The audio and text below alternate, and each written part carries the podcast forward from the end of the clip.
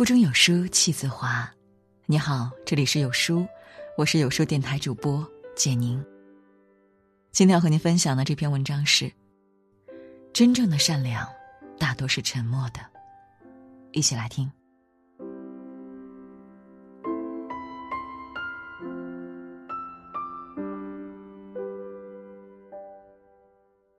有这样一则故事。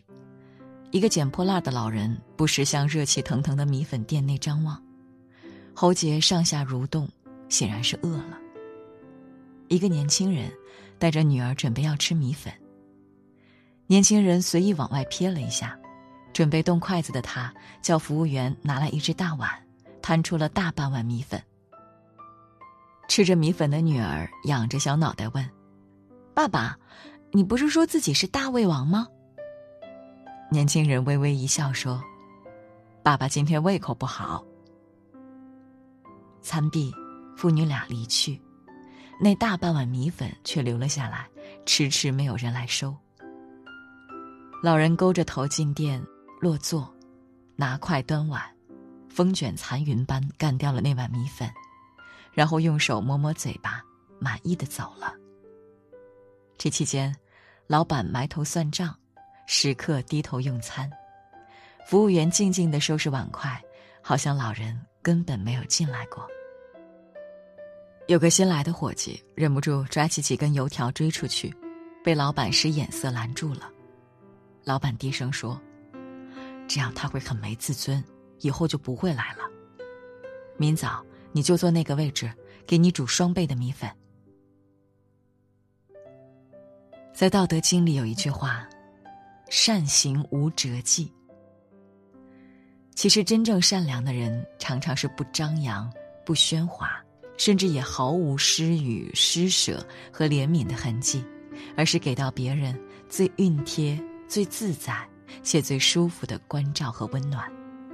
哪怕是对于身份最卑微的弱者，也要做到足够的尊重，这才是对他人最大的善心和善行。其实，一个人的善良既要给到他人实际的帮助，也要学会给他人留几分自尊和面子。许多时刻，很多人好心虽然办了好事，却灼伤到了别人的自尊心。许多时刻，很多人虽无恶意，也确实为别人好，却让别人感到颜面尽失。曾经看过一则新闻。一个酒店老板无意间推开一个包间，却发现服务员们正围在一起吃着一桌客人吃剩下的饭菜。当员工们看到老板突然来时，大家都有些不知所措，立马停放下筷子，场面十分尴尬。可就在这时，老板也随即拿起桌子上的一双筷子，让大家一起吃。这时，包厢里紧张的氛围立马就变得轻松起来。员工们又开始有说有笑的吃了起来。其实，当一个人学会了在不露声色中顾及到了别人的体面，这才是对他人最大的善意和善良。歌手李健曾在一档节目中当评委，有一次，一位选手在做自我介绍时，不好意思的提到自己是个活动歌手。当时李健不解，于是便问道：“什么叫活动歌手？”一旁的哈林回答：“就是大楼开幕和剪彩的时候去演唱的歌手。”李健听了以后，并没有说对不起，也没有去安慰选手，而是说：“哦，和我们也差不多啊。”就是这么简简单单的一句话，既巧妙化解了选手的自卑，也维护了选手的自尊。也体现了他深到骨子里的教养。中国有句古话说：“恶恐人知，便是大恶；善欲人知，不是真善。”有时我们去关心一个人，最重要的不是用他的自尊作为接受善意的代价，恰恰是要顾及到他的体面。其实，真正善良的人。都懂得在不动声色的帮助中，给人留几分默不作声的成全和推己及人的周到。你是否有这样的感受？有时别人帮了你一个哪怕微不足道的小忙，如果我们不为别人道声谢，亦或尽份心，就总觉得欠着他人的一份情，心里总是七上八下，不好受。同理，当我们去接受别人的好心帮扶和雪中送炭时，其实我们内心会本能的产生一份巨大的羞愧和负重感。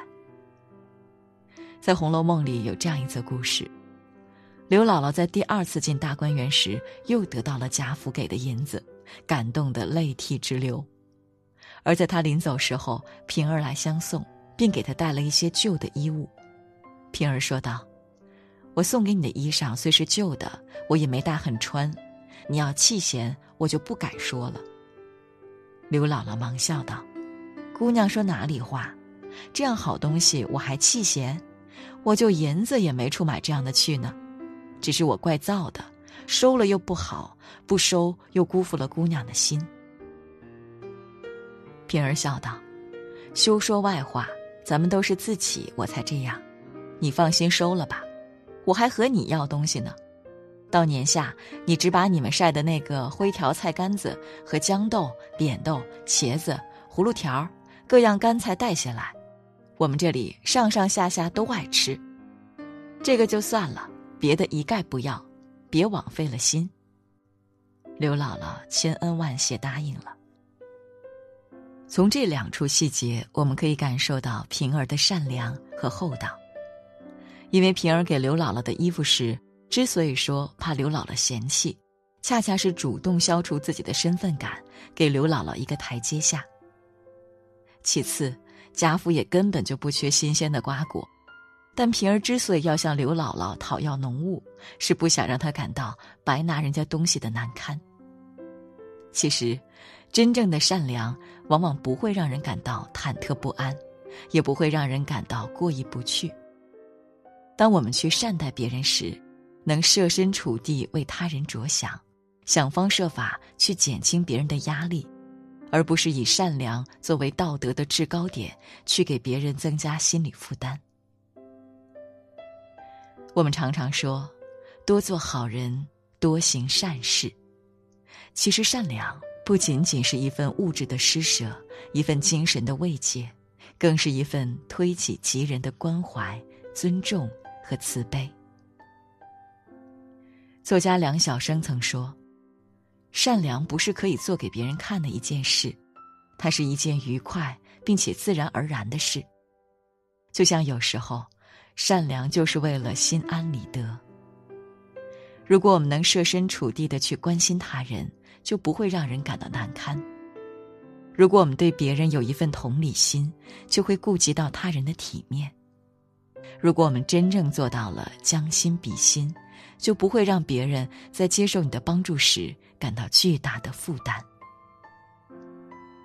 有一句话说：“真正的善良是行善而不扯起善良的旗帜，是风光霁月，暗室不欺，是积德不需要人见，善意匡如清流。”你我共勉。